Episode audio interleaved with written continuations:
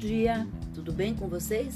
Hoje é 26 de outubro de 2020 e eu desejo um dia, uma segunda linda, cheia de coisinhas de fazer sorrir. A receita de hoje é um frango xadrez saudável.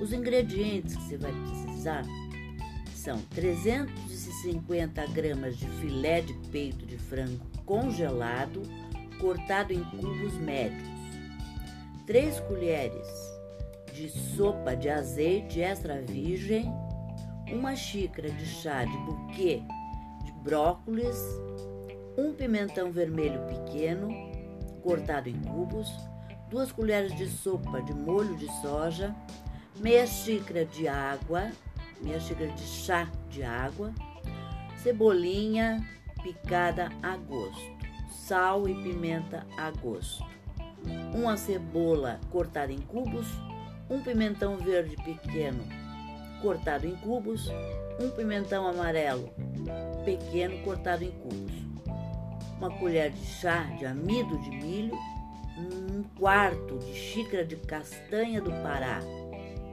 cortados grosseiramente. Modo de preparo: tempere o frango com o sal e a pimenta em seguida, em uma frigideira grande, aqueça o azeite e grelhe os cubos de frango. Continue grelhando, juntando a cebola, o brócolis e os pimentões. Dissolva o amido de milho na água e despeje no frango, junto o molho de soja e deixe cozinhar até que os, todos os ingredientes estejam incorporados. Desligue o fogo e misture a castanha do Pará e a cebolinha. Sirva com arroz.